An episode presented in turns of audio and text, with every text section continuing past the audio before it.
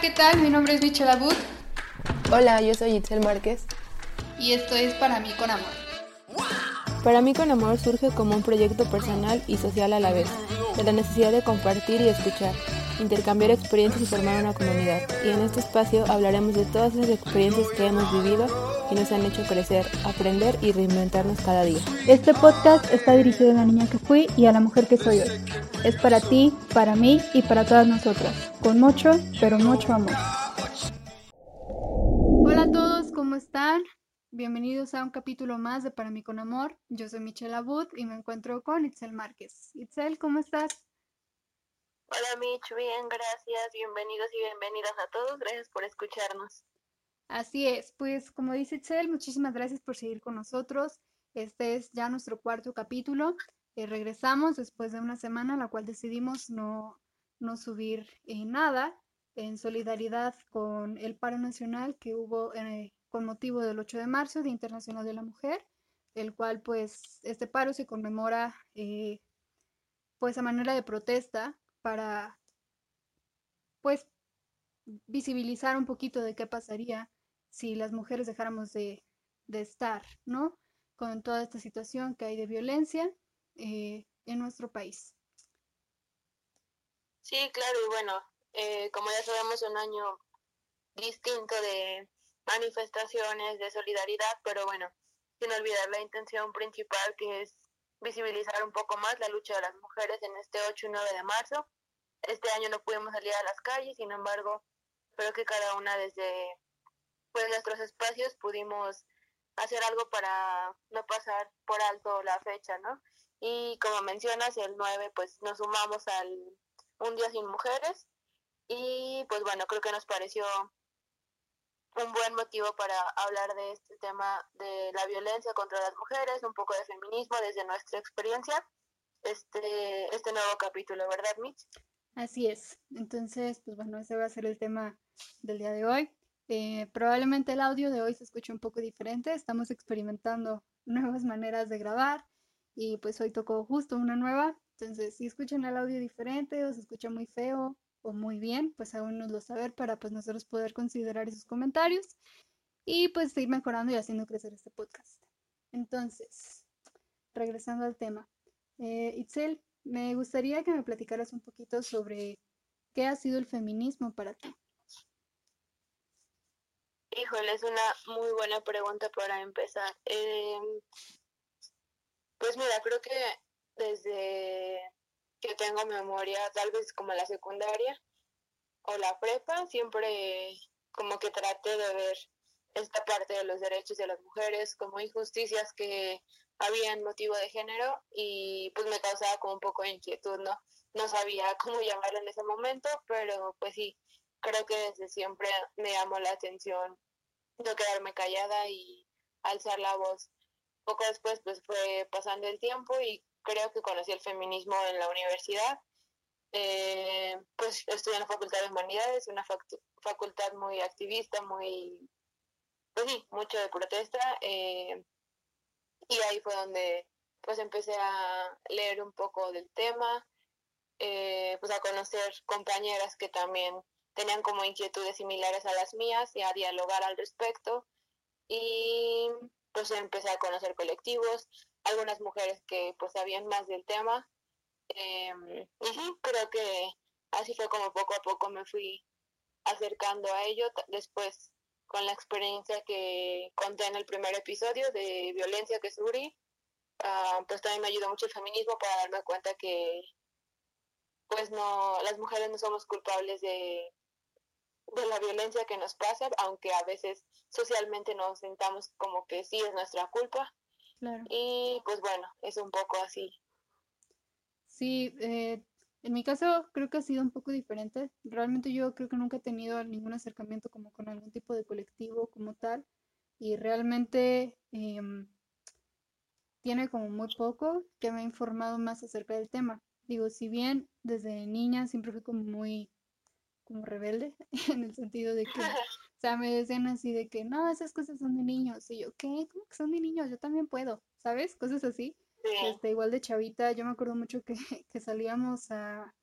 Digo, yo estuve muchos años de mi vida prácticamente toda mi juventud muy involucrada en una iglesia y en esta iglesia pues hacíamos actividades de como humanitarias, ¿no?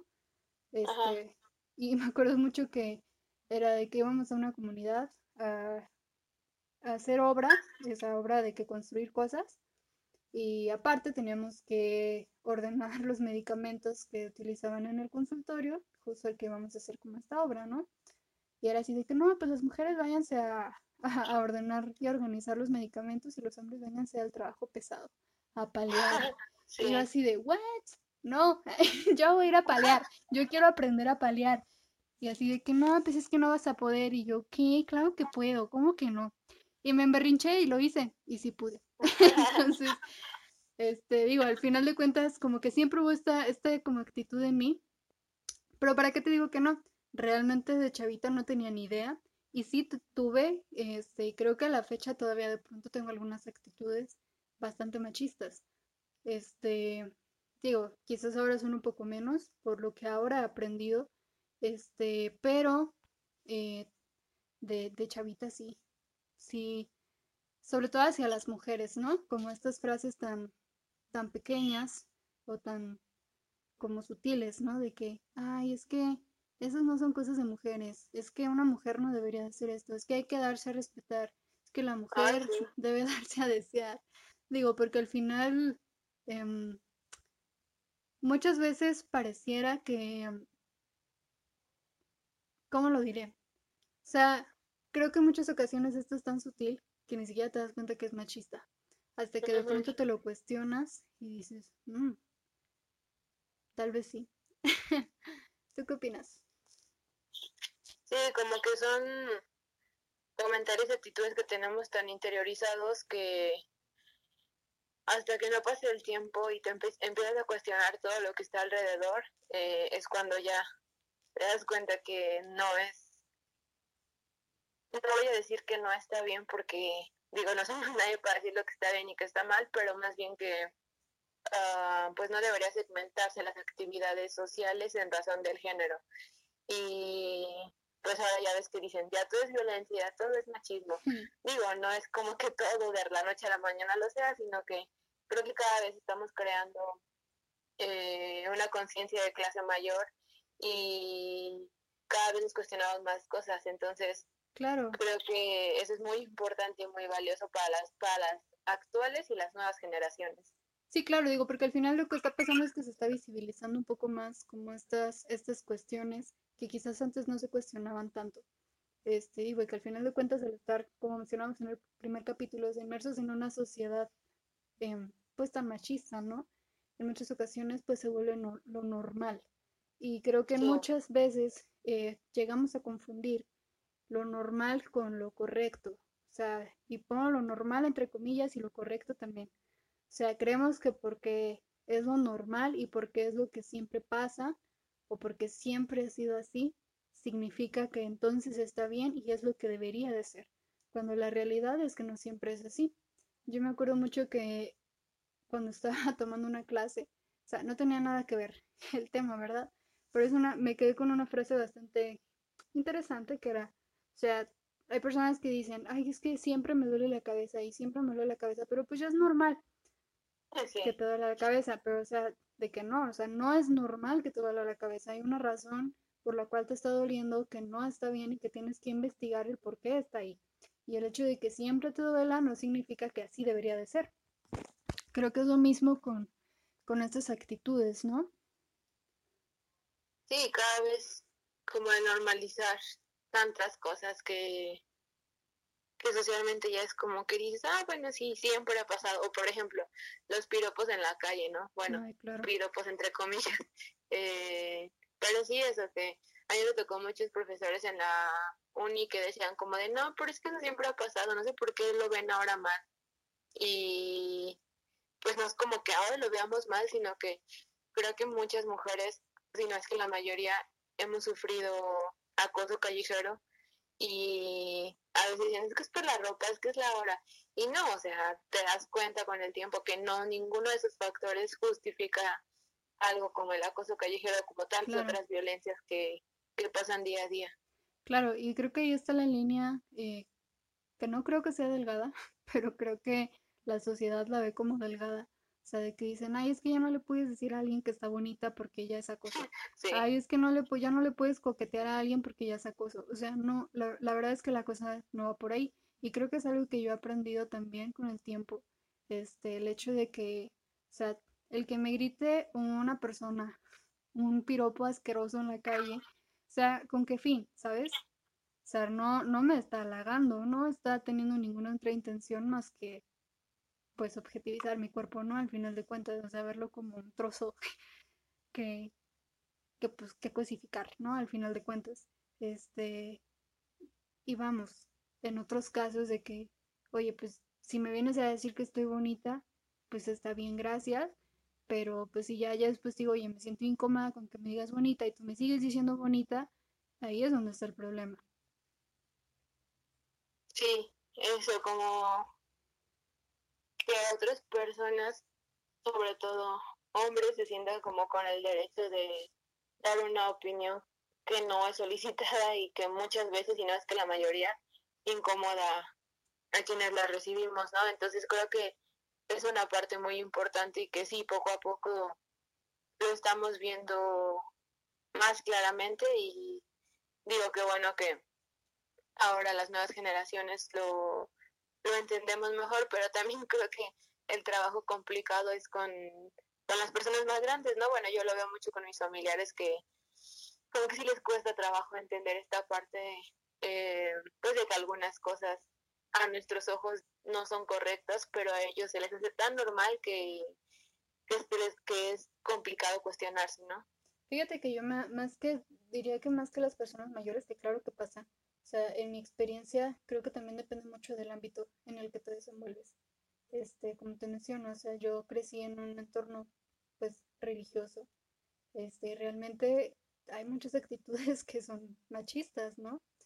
Digo que son súper normales, pero para, para en ese ámbito, pero ya ahora que me encuentro un poco más fuera, pues me di cuenta que no estaban tan cool quiero poner un ejemplo. Y de verdad es un ejemplo que nunca se me va a olvidar porque para mí fue muy gracioso. Este, digo, me dio coraje obviamente, pero fue gracioso. Porque antes de casarme, este, pues bueno, te digo, en ese, en ese tiempo, hace tres años, pues yo todavía estaba eh, como muy, muy involucrada en ese ámbito. Entonces, pues bueno, yo mm, me, me estaba por casar y pues todo el mundo como que te da consejos, ¿no? De, de cómo ser una buena esposa. este, digo, y en general, pues cómo tener un buen matrimonio, ¿no? Este, pero bueno, creo que ese puede ser otro tema. Total, este, me acuerdo mucho que Carlos y yo, pues buscamos libros, ¿no? Como pues más o menos para poder ir construyendo una buena base, eh, pues ahora nuestra relación en esta nueva etapa. Y así como nos encontramos un muy buen material, este, nos encontramos con otro Ay, él era horrible. El libro se llamaba, el libro se llamaba algo así como cómo ser una esposa ideal, una, una cosa de esas, ¿no? Cómo ser una ayuda idónea, algo por el estilo.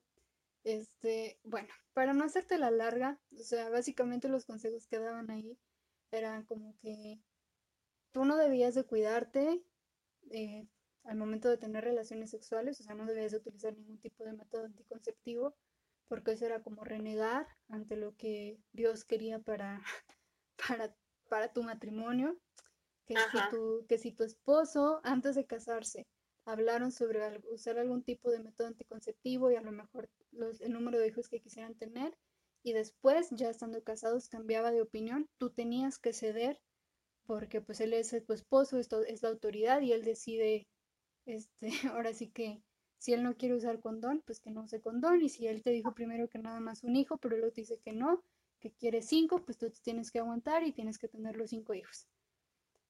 Este, otra cosa que me acuerdo mucho era como que tú tenías que aguantarte si, o sea, al momento de tener relaciones sexuales, este, o sea, si tú estabas muy cansado, te duele la cabeza, pero él quería tener sexo, pues ni modo, o sea, es tu deber como que complacerlo, satisfacerlo. O sea, de verdad, los dos estábamos leyendo eso y era así como que, ¿qué carajo estamos leyendo? O sea, ¿qué estamos leyendo? Qué horror. O sea, fue, fue de verdad bastante impactante para mí. obviamente no es la única, no es la única cosa que decía, había muchísimas cosas mucho más fuertes. Justo ahora no recuerdo todas, pero sí, o sea, eran, eran cosas de ese estilo. Eh, y lo mismo, o sea, ah, de los consejos que recibía mucho era así como que todo como para yo satisfacerlo a él, ¿sabes? O sea, nunca era como que, bueno, no nunca, obviamente sí hubo, hubo, hubo buenos consejos, digo, pero sí muchos estaban orientados como esta parte de, de qué iba a hacer yo para apoyarlo a él. Este, quiero aclarar que estos, todos estos comentarios o eran más como de personas, este, no, no como tal de los dirigentes de la iglesia, o sea, más bien eran este, pues personas que asistían, ¿no? Como que nos daban estos consejos medio raros. Este, pero, o sea, por eso te digo, realmente creo que también mucho depende del ámbito, porque creo que todavía hay ciertos espacios en los cuales no hay tanto esta apertura de hablar de temas que se salgan un poquito de lo convencional o que cuestionen lo que se ha venido haciendo por muchos años. Sí, como una sumisión total a la opinión del hombre, ¿no? Y creo que más allá de eso debería ser como un consenso, como ya lo hemos hablado, sobre todo en el capítulo anterior de relaciones sanas, pues sí llegar a acuerdos y tener comunicación y no priorizar alguna de las dos partes, sino más bien tener pues acuerdos en común. Y, y yo creo que sí, como mencionas, la iglesia es un ámbito muy complicado de para cuestionarse todas estas cosas que estamos mencionando ahora.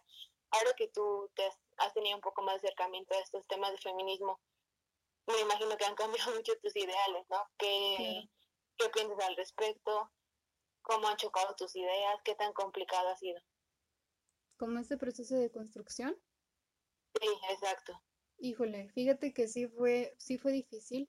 Este, realmente creo que nunca estuve muy renuente al cambio, este, porque yo no me sentía muy cómoda con ciertas cosas, como te digo, desde chavita siempre fui como muy, muy rebelde en ese sentido. Entonces, digo, en ese sentido, como el temor al cambio no hubo, pero em, sí me costó mucho trabajo entender eh, de qué se trataba el feminismo. Este, porque al final de cuentas es un tema complejo. Eh, yo creo que el corazón del feminismo es cuestionarse.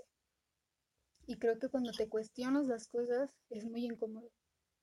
Muy, muy, muy incómodo. Es muy fácil cuestionar otras cosas, pero cuestionarte a ti mismo y cuestionarte lo que tú piensas, uff, es, está cañón.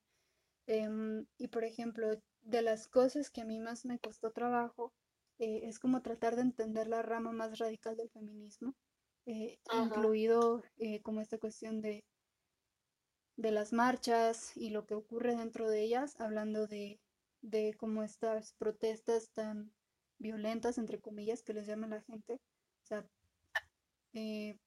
para mí era muy difícil de entender. Este, yo sí como que decía, ay, o sea, no, no entiendo, o sea, ¿por qué lo hacen? No, no estoy segura de haber pensado como que no son las formas, quizás sí lo pensé, pero era más bien como que no entendía para qué, ¿sabes? O sea, no entendía cuál era el propósito, pero creo que después de informarme, después de entender un poco mejor em, y de ser empático, empática con que esas mujeres que están eh, al frente protestando por las mujeres que desaparecieron, por las mujeres que perdieron la vida, por las mujeres que fueron violentadas, este, por sus propios derechos, sí me representan, independientemente de que esté o no esté de acuerdo, o que no, ¿cómo se dice? O sea, como que no haga tanto clic con ciertos ideales que, que se tienen en la rama radical, al final son mujeres que sí me representan porque están luchando y están velando por mi seguridad, por mi integridad y por la de las mujeres que ya no están. Este, pero sí fue bien difícil para mí de entender, o sea, y de, y de no juzgar, ¿sabes? Creo que eso también es muy importante lo que dices, no juzgar porque muchas veces es muy fácil como dar tu opinión y decir, ah, es que eso está mal, o como dices de las marchas, ¿no? Es que por qué pintan, es que por qué esto. Pero me acuerdo mucho haber visto una frase que decía algo así como, y si fuera tu hermana o si fuera tu mamá, ¿qué dirías? Y creo que también hace falta mucha empatía en el mundo y no solo cuestionarte si es un familiar tuyo, sino ser empático y pensar que pues en el mundo y en el país mueren muchas mujeres, entonces, eh, como dices, son las que están luchando, cada quien lucha eh, de la forma en la que puede y en la que quiere, pero lo importante es como cuestionarnos todo y ponernos a pensar lo que está pasando y lo que estamos viviendo ahora. Sí, y fíjate, algo que me gustaría rescatar eso es porque muchos dicen, ay, pues es que ¿por qué pelean por eso? Si de todas maneras muchas, o sea, como que no debería de ser la lucha, no debería ser en contra de la violencia hacia las mujeres, porque todo el mundo sufrimos violencia, porque todo el mundo vivimos inseguridad. Pero creo que algo que no terminamos de entender, y realmente, fíjate, y retomando un poquito tu pregunta, es algo que también a mí me costó trabajo como entender, esa parte de qué es la violencia hacia la mujer, qué es un feminicidio, qué, qué significa em, ser mujer en un ambiente machista. Em, porque yo también decía cosas como que, pues, o sea, porque es un feminicidio, o sea, si, pues, X, ¿sabes? O sea, los hombres también nos matan.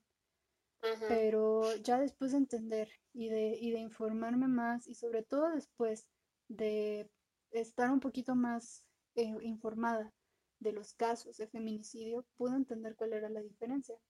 Este, digo, yo de nuevo no soy experta en el tema y creo que para eso sería bueno invitar a alguien que nos explique un poco mejor de qué se trata este tema, pero en mis palabras y desde como yo lo entiendo, digo, al final es, es una muerte o un asesinato eh, o una, una violencia dirigida por el hecho de ser mujer, es decir, este, y que es ejercida por ese mismo motivo o por la creencia que se tiene de que eres mujer, que eres inferior y que, o sea, eres un objeto y por eso te violo y después de violarte te mato.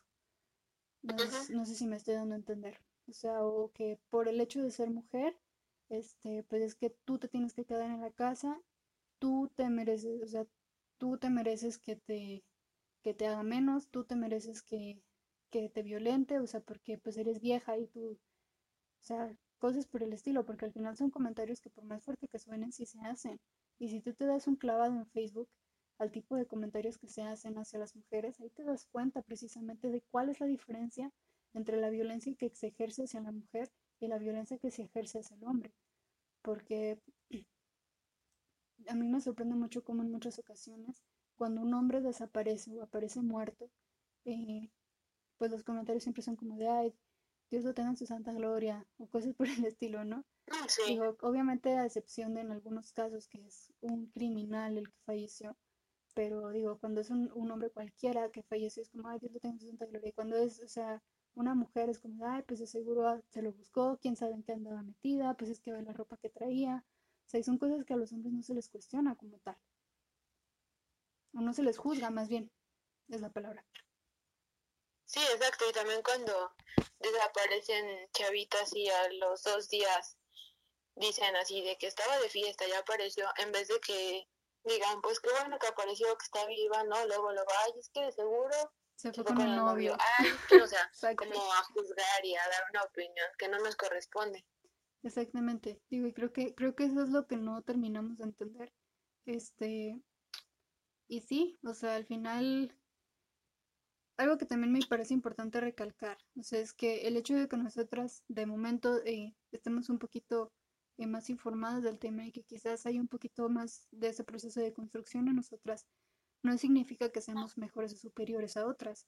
Y creo que eso también es algo que a mí me gusta mucho del feminismo, que es existe precisamente esta solidaridad hacia las mujeres que todavía están en ese proceso de deconstrucción, porque al final de cuentas eh, cada mujer es distinta, cada proceso es distinto, em, y pues bueno, cada quien tiene su, su aporte hacia el feminismo. Este, como te digo, hay cosas, eh, yo, yo siempre lo he visto así, yo creo que todas las ramas son necesarias porque cada una de las ramas le aporta algo al tema y como te digo, o sea, hay cosas que quizás yo no comparto de la ideología radical, este, pero solamente es eso, o sea, es mi forma de verlo y el hecho de que no lo comparta no significa que no reconozca los aportes que esa rama tiene que, que aportar, valga la redundancia. Sí, eso es lo más importante, abrirnos al diálogo y no por el hecho de no estar de acuerdo, no decir como, ay, no, pues yo no quiero saber o no, es que eso está mal. Es que ellas no me representan. Como informarnos y tener curiosidad y, y eso, saber que todos los pensamientos son valiosos e importantes. Claro, fíjate, bueno, sé que ya nos estamos pasando un poco del tiempo, pero bueno, al final creo que la ocasión lo amerita. Este, pero bueno, creo que en muchas ocasiones la gente se ofende también o, o no se siente identificada con el feminismo por, la, por el tipo de ideologías que se tienen, como esta cuestión de, del aborto, este, o, las formas de protestar, etcétera, esto, o las cosas que se piden, ¿no? Como que menosprecian o descalifican un movimiento porque no está de acuerdo a lo que ellos en ese momento creen. No sé si me estoy dando a entender.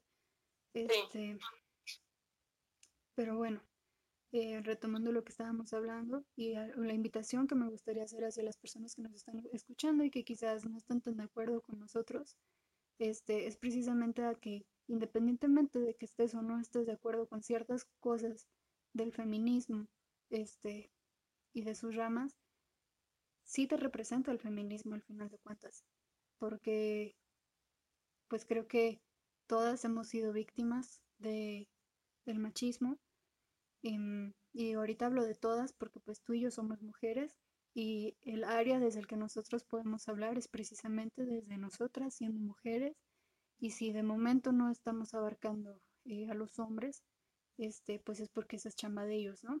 o sea, como que visibilizar su parte eh, en el sentido de construirse a ellos mismos. Eso es desde mi punto de vista. Obviamente que, que mm, nosotros podemos dar algunas, como se dirá? O sea, como visibilizar algunas cosas, pero al final pues creo que los hombres también tienen mucha chamba que hacer para irse construyendo ellos mismos y ese es el espacio que ellos necesitan empezar a abrir. Pero retomando, este, al final creo que todas las mujeres hemos vivido violencia, todas nos encontramos dentro de esa área y que y la invitación es que independientemente de si tú estás o no estás de acuerdo con ciertas cosas o con ciertos ideales del feminismo o con ciertas peticiones, pues trates de informarte más, te mantengas con la mente abierta y que recuerdes que entre mujeres no somos enemigas, al contrario, y que todas tenemos un objetivo en común, que es que, que podamos como mujeres tener una vida más tranquila, más en paz, este, más justa, más equitativa, este, y pues bueno, que nada más. Pues sí, como dices, ya se nos está acabando el tiempo, pero creo que este episodio ha sido muy productivo, muy bonito y qué padre poder reflexionar de estos temas contigo y en este espacio y compartirlo con las personas que nos escuchen. Como ya mencionaste, en el próximo capítulo tendremos alguna invitada, ya les avisaremos quién será, pero para hablar un poco más sobre este tema. Y pues muchísimas gracias por escucharnos, esperamos sus comentarios y ojalá les haya gustado el episodio. Claro, y sobre todo para el próximo episodio también nos gustaría saber si tienen algunas preguntas o comentarios eh, hacia la invitada que nosotros vayamos a tener. Y de nuevo, o sea, estén o no estén de acuerdo, este, al final de cuentas de lo que se trata es de abrir el espacio hacia el diálogo. Entonces, si estás de acuerdo, pues, eh, o, perdón, si tienes dudas, pues exprésalas. Y si estás en desacuerdo, expresa tu desacuerdo precisamente para que el diálogo pueda existir porque al final creo que el diálogo surge a partir de dos ideas diferentes, las cuales se ponen sobre la mesa precisamente para poder tratar de entender mejor al otro y en medida de lo posible llegar a un punto de acuerdo para poder ir construyendo cosas juntos.